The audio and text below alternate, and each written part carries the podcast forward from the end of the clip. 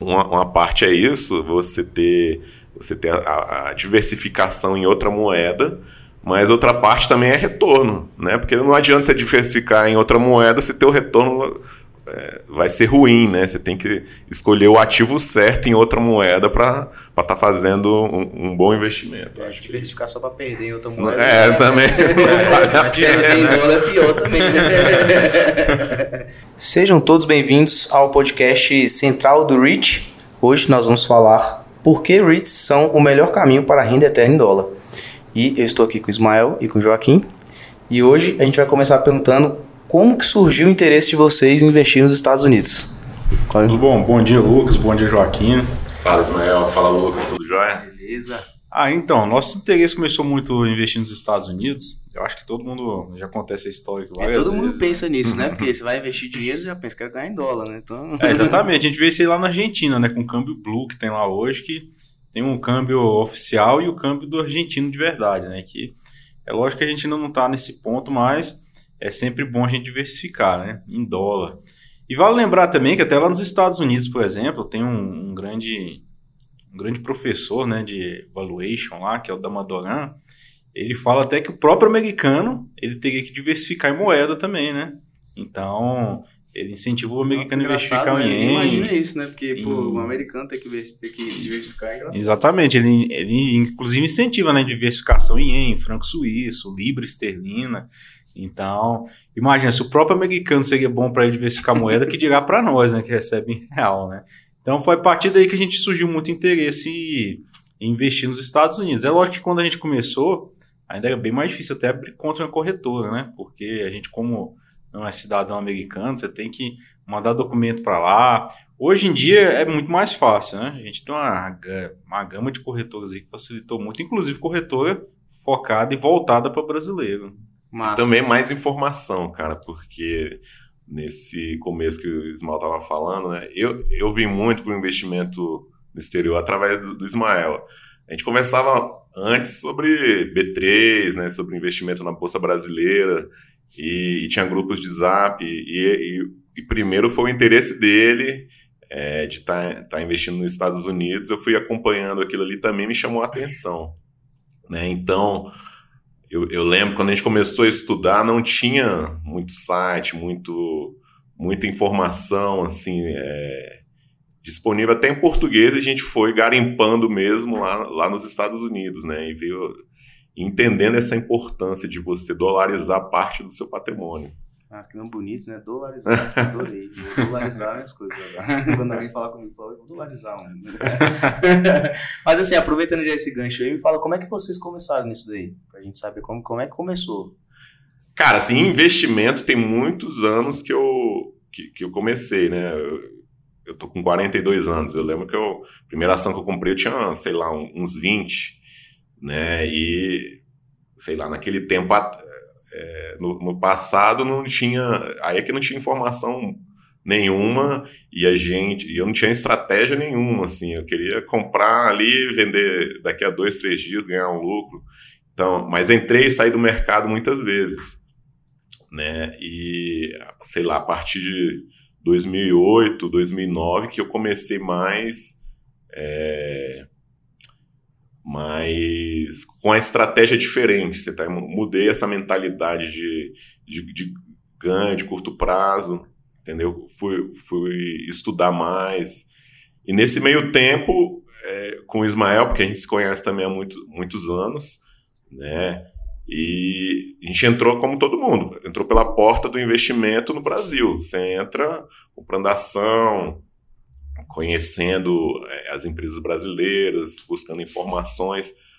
A, a, partir do momento que você vai amadurecimento no, vai amadurecendo no investimento em renda variável, aí que você tem acesso, né, através de canais e outros, e outros meios de comunicação, que você entende, pô, dá também para começar a investir lá fora.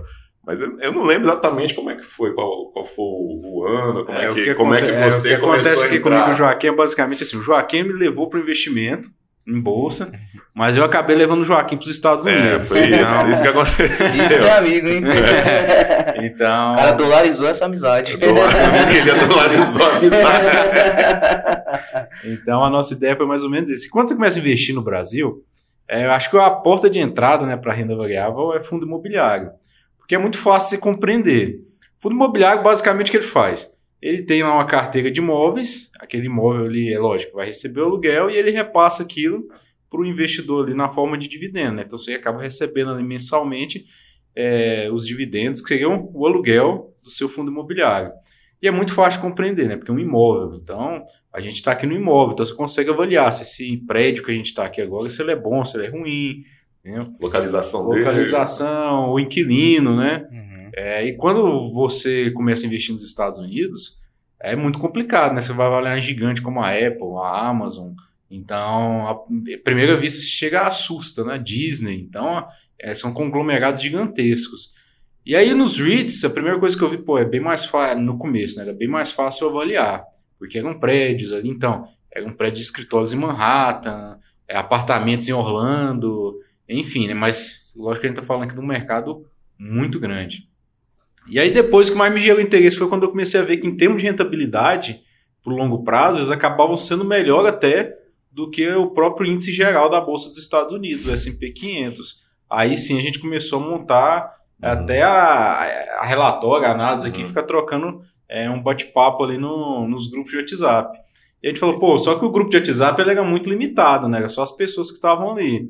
Falou, pô, é, vamos montar. E aí acabava, tinha muita pergunta ali no em privado, e sempre aquelas mesmas perguntas, a gente falou, pá, vamos montar um canal aí no Telegram, no Instagram, e aí a gente manda tudo pra lá, quem quiser ler, e aí fica um negócio mais, mais Aberto. público, né? Aberto. Massa. Aproveitando isso daí, eu queria saber o que, que é REITs? Cara, REITs são Real Estate Investment Trust, né? Então eu sei que é um nome um pouquinho difícil de entender, mas Quando eu ouvi de falar de vocês, a gente fala, chamar vocês de Central dos Haters. eu não sei chamar Que isso, é Central dos Haters. Vocês estavam isso é uma piada interna, agora vocês descobriram. Então, quando vocês É. botarem o guia ouvindo, vocês podem falar, ah, então a gente é o Central dos Haters. é, não, mas não é. Mas já não é o que que é pelo contrário, já dá paz. Na verdade, nada mais são do que empresas né, que gerenciam um portfólio de imóveis. Né? Lógico que nos Estados Unidos você não tem só imóveis, você tem ali os REITs de hipoteca também, que funcionam mais como uma instituição bancária, né, um banco que empresta ali dinheiro para financiar imóveis, empre co- comércio, enfim. Mas grande parte desses que é o que o investidor começa são os Act REITs, que seriam ali os REITs de tijolos, né? Que, e aí você vai investir é nisso. E a ideia é muito parecida, né? Na verdade, eles são bem mais antigos até do que os nossos fundos imobiliários. Enquanto os nossos fundos imobiliários surgiram ali em 93, os REITs eles vieram de, um- de uma lei de 1960, lá de Eisenhower. Então, é, o primeiro... E a ideia de Eisenhower nada mais é do que o seguinte, era permitir que o investidor comum ele pudesse ter acesso ao mercado imobiliário. Porque imagina que a gente vai investir hoje com 100 dólares, né? 200 dólares. Você não vai comprar nada com isso, né? Então, para você ter um portfólio pessoal de imóveis, você vai ter que ter milhões de que que você- dólares. O que, que você chama de portfólio? Portfólio nada mais é do que um, vários imóveis, né? Porque se você tem um imóvel só, você tem uma concentração muito grande. Se aquele inquilino seu sai ali, você tem um problema. Eu tô tendo um problema desse agora, né? É. É, eu tenho um imóvel que o inquilino vai sair e aí você acaba tendo aquele, todo aquele desgaste ali, ah, você acaba tendo a vacância, né? O imóvel fica vago, e aí você vai ter uma despesa ali com condomínio, com imposto, enfim. É, então o ideal é você ter uma diversificação ali de imóveis. Então, quando você monta um portfólio, que é o que? Uma sequência de apartamentos ali, uma sequência de comércios, a ideia é você diversificar e diminuir o risco de você concentrar na mão de um inquilino só. E aí isso é o que a gente chama de portfólio. E todos os REITs eles têm um portfólio muito grande, né? Alguns aí têm mais de 60 mil apartamentos, por exemplo. Então, e a ideia é exatamente essa: você comprar um pedacinho dessa empresa e receber aqueles aluguéis ali na forma de Massa. dividendo. Entendi. Aí, complementando, eu acho que.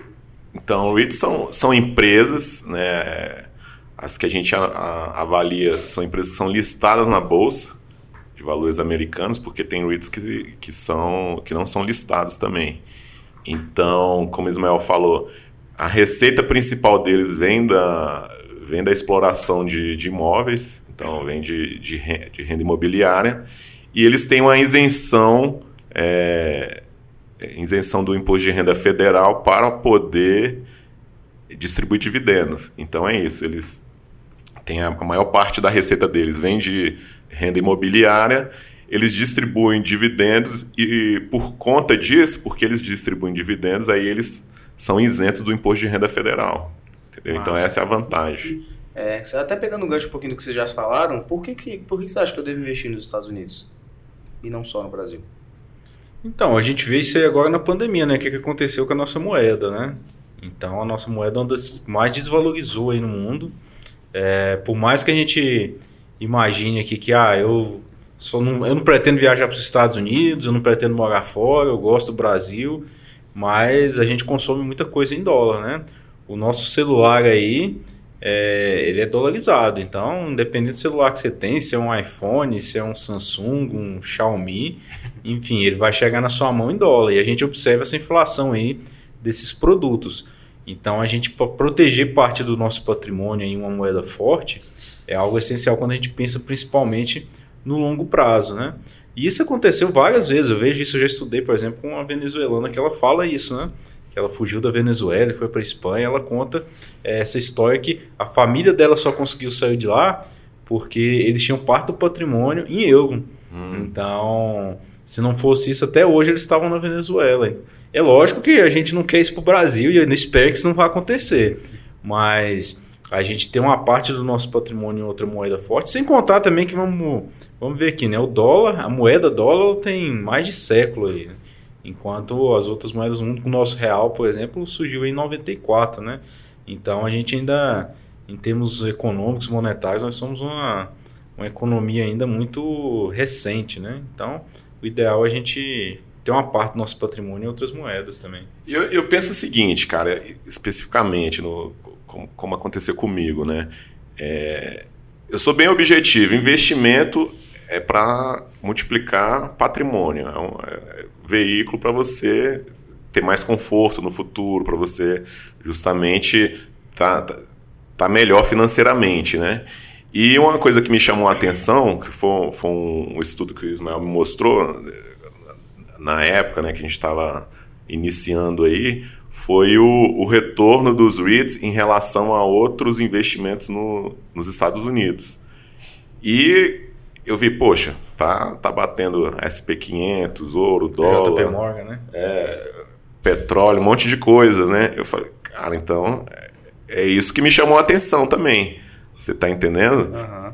Então, uma, uma, parte é isso, você ter, você ter a, a diversificação em outra moeda, mas outra parte também é retorno, né? Porque não adianta você diversificar em outra moeda se ter o retorno é, vai ser ruim, né? Você tem que escolher o ativo certo em outra moeda para estar tá fazendo um, um, bom investimento. É, acho diversificar só para perder em outra moeda. É, né? também. É, não vale é pior também. Né? e tá assim, tá dando um tiro é que, no pé. Como é que uma empresa se caracteriza como REIT? Olha só, a maior parte dos REITs, na verdade, surgiram como empresas comuns, que a gente chama nas Estados Unidos como C-Corps. E a ideia deles é o seguinte: são empresas que geralmente elas trabalhavam ali no ramo imobiliário ou, ou algo muito próximo. E aí elas, faz, elas fazem esse enquadramento para REIT. E a ideia dela é o seguinte: a partir do momento que eu me enquadro como REIT, aí eu estou livre de imposto sobre lucro. E a gente sabe, né? O quanto quem paga imposto é doído, né? Ali você tem a sua receita ali, aí vem aquele imposto, te come e aí vem o lucro. E os REITs eles têm essa, essa grande isenção aí sobre o imposto de renda, né? Então, as empresas elas se enquadram como REITs a partir do momento que ela tem algum ativo imobiliário ali. Algumas delas a gente até comenta que algumas engraçadas, é como tem uma empresa chamada Iron Mountain, que ela armazena papel, basicamente. Ela surgiu com a proposta de armazenar lá nos anos de 1960, mas ela fez o um enquadramento com o REIT muito recentemente. E ela só conseguiu fazer isso porque ela conseguiu, conseguiu colocar como imobilizadas prateleiras. Então todas aquelas prateleiras lá que guardam o papel passou é considerado imóvel. Um bem imóvel. Nossa. Entendeu? É. Então, assim, é, tem toda uma, uma série de legislação lá que a empresa precisa cumprir para que ela possa enquadrar como REIT. Mas principalmente 75% da receita dela tem que vir do, é, de atividade imobiliária. E 90% do lucro tributável tem que ser distribuído como dividendo para o acionista. Então essa é uma outra. Característica. Uma outra, não, é outra regra para você se enquadrar como, como REIT, né? Massa. E existem REITs aqui no Brasil? O que a gente tem aqui no Brasil, mais próximo, é que quando foi criado no Brasil, foi pela Lei 8663 de 1993, os nossos fundos imobiliários. A ideia é que eles fossem parecidos com os REITs, mas eles são enquadrados como fundos, né? ou seja, você é uma, você é na forma de um condomínio. É, ele acaba tendo algumas características importantes, que, por exemplo, eles não podem se endividar, certo? tem algumas fórmulas de endividamento, mas basicamente eles não podem se endividar. É, eles são obrigados a distribuir 95% ali do, do lucro caixa deles, então é o que a gente tem mais próximo. Mas o americano, isso é interessante eles é, levantar, porque o americano em si, ele não considera os nossos fundos imobiliários como REITs. Tanto é que lá, para eles, REITs são empresas imobiliárias que a gente tem aqui no Brasil, como a Aliança Sonai, uhum. por exemplo, que ela não é um fundo imobiliário, mas aqui ela é enquadrada como empresa, né? E aí é lógico, ela tem todas, tem que pagar toda a tributação ali com a empresa normalmente pagaria, né? É, então se você for ver assim, é, especificamente como, como funciona nos Estados Unidos, não existem REITs no Brasil. Da mesma lá forma, né? que aqui a gente não tem REITs. Sim. É, e também, é, além, além dessas diferenças que o, que o Ismael citou aí, aqui, por exemplo, o, o fundo imobiliário é vendido a, a cota, né? Então, para ele crescer, é, você precisa emitir mais, a administração precisa emitir mais cota, certo? Lá no, nos Estados Unidos, o, o, REIT ele é vendido a ação, é, é uma empresa mesmo. Então, ele crescer, por exemplo, ele pode emitir dívida, entendeu? Então, tem outras, outras diferenças, mas são diferenças significativas. Então, exatamente como os REITs, no Brasil não, não existe empresa que, que funciona, sabe? Por isso que ele fala que o fundo imobiliário é o primo do REIT.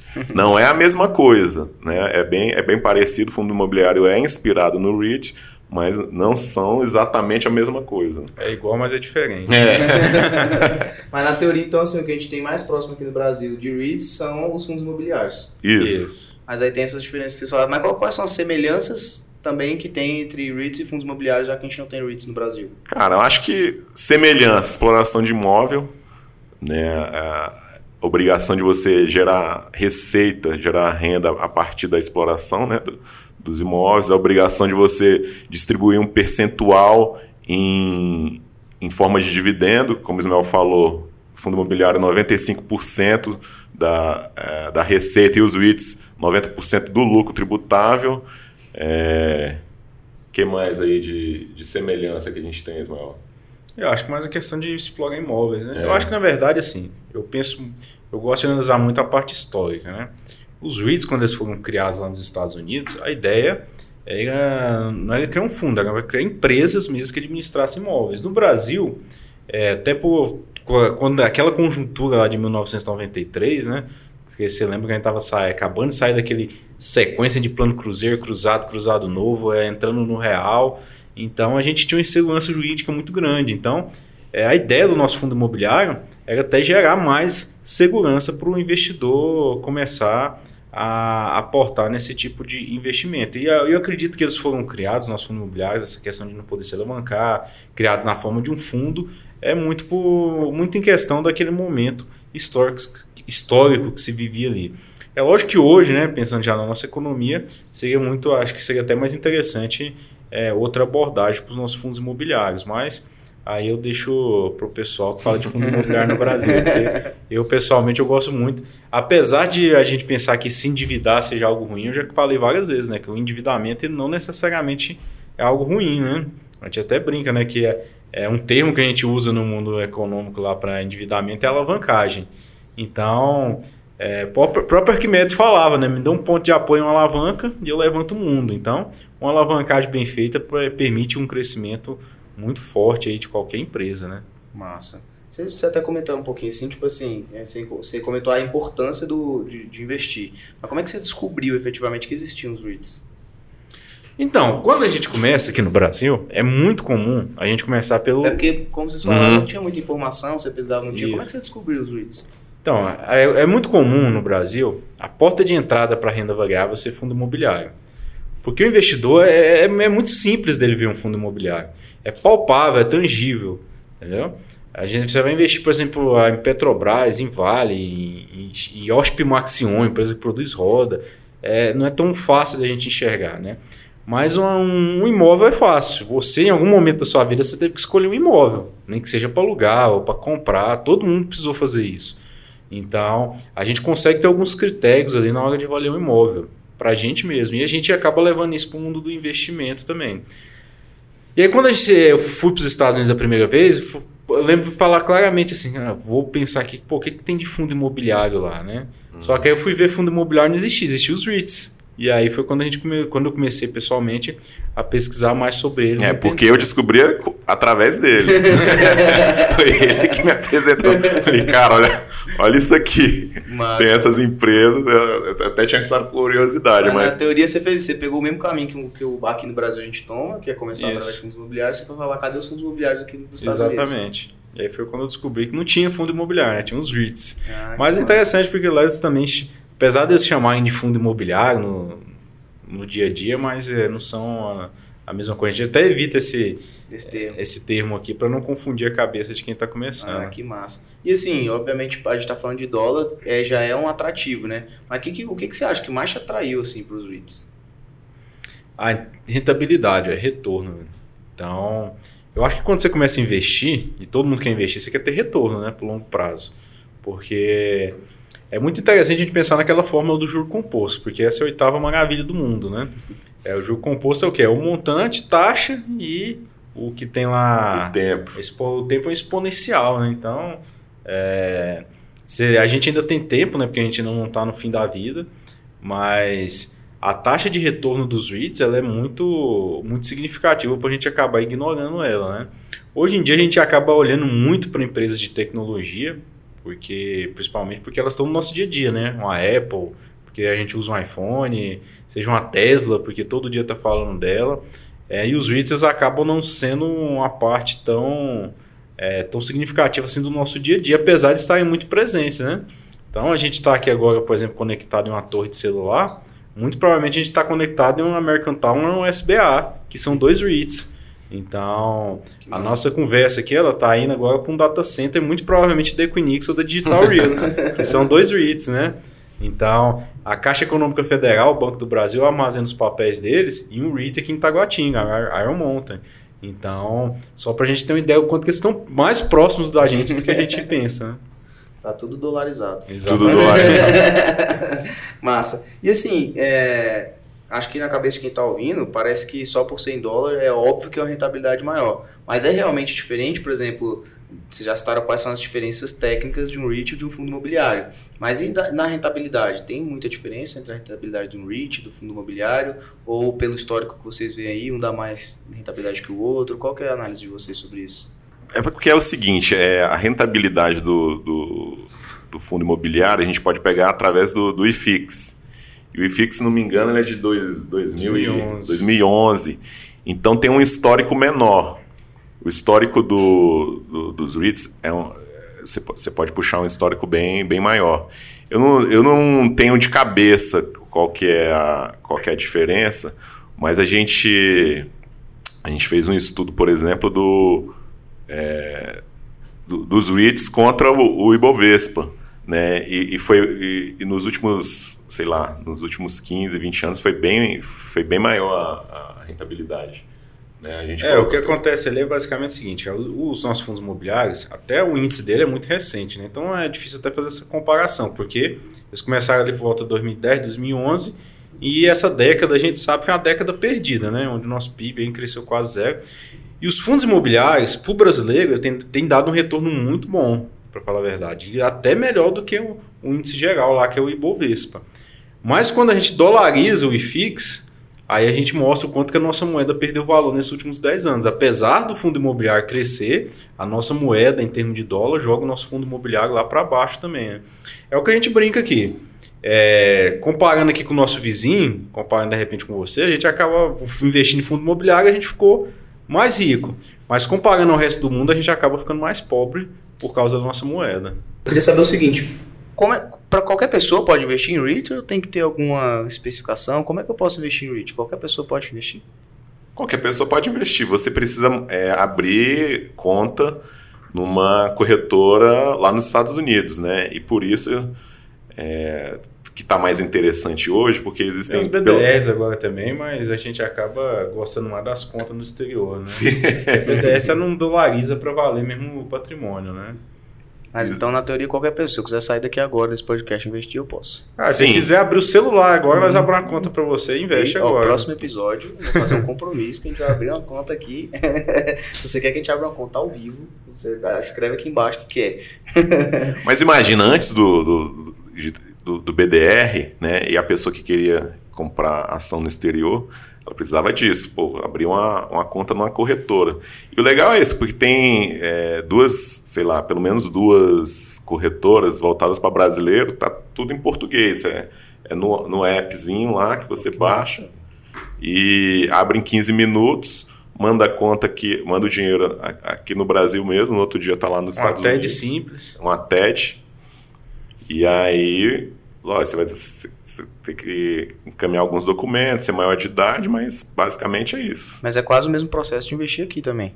É, ah, é a mesma coisa, velho. É a mesma coisa. Para falar a verdade, eu acho até mais fácil abrir uma conta na corretora lá do que aqui. As brasileiras, né? Você abrir conta na corretora americana mesmo, como a Megtrade, Charles Schwab, aí é um pouquinho mais complexo. Mas essas aí para brasileiro, como a Avenue, o Passfolio, muito fácil abrir conta, assim. Algumas pessoas ficam até desconfiadas, né? Porque é tão simples que eu lembro de várias pessoas comentando comigo, ah, não confio muito nisso, não, é muito fácil, né? Porque a gente, brasileiro, tá tão acostumado com a burocracia, tudo ser difícil, né? tudo ser difícil que quando é fácil a gente estranha. Massa. E obviamente uma dúvida que surge na cabeça de todo mundo, a gente tá falando, falando, falando em dolarizar, né? Que é uma palavra linda, assim, acho que quando minha mulher for brigar comigo, eu vou falar, vamos dolarizar nossa conversa. eu acho que vai mudar o tom da conversa. Mas assim, é, me gera uma dúvida também, se, eu, se a gente tá falando em dólar, eu preciso ter muito dinheiro para começar a investir em REITs? A um dólar. Se tiver um dólar lá na sua conta agora, você começa a investir agora. Cara, que massa, então não precisa ter. Mas por que isso ele está falando? Porque existe a possibilidade de você comprar uma fração de uma ação. Você está entendendo? Uhum. Então vamos dizer que a ação custa 100 dólares. Você pode comprar um pedacinho de uma ação através uhum. dessa, dessas corretoras. Então, literalmente, com um dólar você consegue comprar então, se eu quiser investir. começar hoje, eu não preciso juntar um super montante de não dinheiro. Não precisa. É. Até porque a ideia original dos REITs é exatamente essa, né? Como, como eu falei aqui no início. É permitir que o investidor comum invista em portfólio imobiliário nos Estados Unidos, no Brasil, onde quer que seja, com um patrimônio pequeno e poder participar disso aí, né? Legal. E aí, assim, o primeiro passo, como vocês falaram, é eu tenho que abrir uma conta na corretora. É, quais são os primeiros passos aí para eu começar a investir em REITs? É, você tem que abrir essa conta na, na corretora, depois você envia o, o recurso, né? E aí, é, na, na, corretora você tem um home broker. Uhum. Então, que é um aplicativo onde você dá a ordem de compra e venda. Aí você vai pesquisar os, as ações que você quer comprar, dos REITs que você quer comprar e dá a ordem Eu lá. Não sei se você já viu aqueles filmes onde ficava aquele pessoal na bolsa de valores gritando com papel, é, é, gritando, né? Eu tô comprando, eu tô vendendo, ia pro meio, vou formar aquele bolo. Aquilo lá não existe mais. Hoje, eu, é. hoje aquela aquela gritaria passou por, por internet, né? Você chega lá passou e... por digital. Passou por digital. Tem lá a ordem, ó, tem gente vendendo a tanto, gente comprando a tanto. E aí você dá a sua ordem ali de compra ou sua ordem de venda conforme você queira, entendeu? Mas e como é que eu, tenho, eu faço para operar? Como tem como operar pelo meu celular? Tem que ter um computador? Tudo é pelo celular, pelo computador, com o jeito que quiser. acesso à internet, dá uhum. acesso à internet. Massa. E assim, a gente até comentou um pouquinho antes aqui de começar, por trás das câmeras, essa questão da taxa cambial. Como é que funciona isso em relação à rentabilidade dos REITs? A questão é que o, o dólar, ao longo do tempo, como a, como a gente já conversou antes aqui, ele, ele tem subido, né? Então, me lembro que em 2007, 2008, eu viajei, comprei dólar, sei lá, 1,50 e pouco, 1,60. Então a gente nunca vai acertar o câmbio, ninguém, ninguém sabe para onde o câmbio vai. Então qual é a melhor estratégia? É você sempre estar tá mandando o dinheiro lá regularmente, fazendo seus aportes mês a mês ou é, de tempos em tempos, porque você vai estar tá pegando esse crescimento do dólar, né? Então acho que a, essa seria. Uhum. A variação do dólar você tem que. É, você, se você for se preocupar com, com o momento certo, cara, você, você não vai colocar dinheiro. Essa é a, essa é a realidade. Porque quando estava quatro reais o dólar, a gente, Achava Muita- caro é, demais. Muita gente falando, cara, vamos, vamos esperar. eu comprei no final do vai ano ter ref- 90, por exemplo. Vai ter as Final do ano de 2019. reformas e não sei o quê, né? Sim, tinha, sempre, sempre tinha uma expectativa, não, vai melhorar por conta de- desse fator e tal, vamos esperar mais um pouquinho. E acaba aí que veio a pandemia, e aí eu já fui logo para mais de 5, você tá entendendo? Então, se você for esperar a situação melhorar, você não coloca dinheiro. E, e assim, não, não é isso que vai fazer a, a diferença no longo prazo, mas sim o seu, o seu, sua regularidade em aportar. Você colocando dinheiro lá todo mês, ou de tempos em tempos, é isso que vai fazer a diferença. E normalmente, por exemplo, quando vocês pensam nisso, vocês pensam nisso, no, no caso, questão dos investimentos. Hum. Vocês pensam já em, pensam em dólar ou vocês pensam em real? Tipo, tô colocando X reais para me render Y dólar. Ou vocês já pensam na- na- no investimento como dólar? Cara, eu particularmente ainda penso em real porque eu ganho em real, né? Minha receita é em real. Então, sei lá, às vezes eu, eu mando um recurso, ah, isso aqui deu mil dólares. Às vezes mando o mesmo recurso, ah, isso aqui deu 600 dólares. Aham. Infelizmente, assim, mas eu não sei como é que era pra vocês. Não, né? a minha cabeça já é em dólar. né? Eu só penso Aham. em dólar, porque Mas quando você pensa, por exemplo, não, mês que vem eu quero me programar para investir 300 dólares. Porque é diferente. Quando eu me programo para investir 300 dólares mês que vem, é independente do, do real tá 4 reais ou ele tá 10 reais. Você tá pensando em dólar. Outra coisa é eu pensar, não, vou investir mil reais. É, e ver sim. quanto você vai, vai dar de dólar na época. É, na hora, do, na hora que você aporta, né? Que é a hora que você manda o dinheiro, realmente a cotação faz muita diferença, né? O spread ali, daquele dólar turismo e o dólar comercial ali que a gente vê em tela também faz diferença.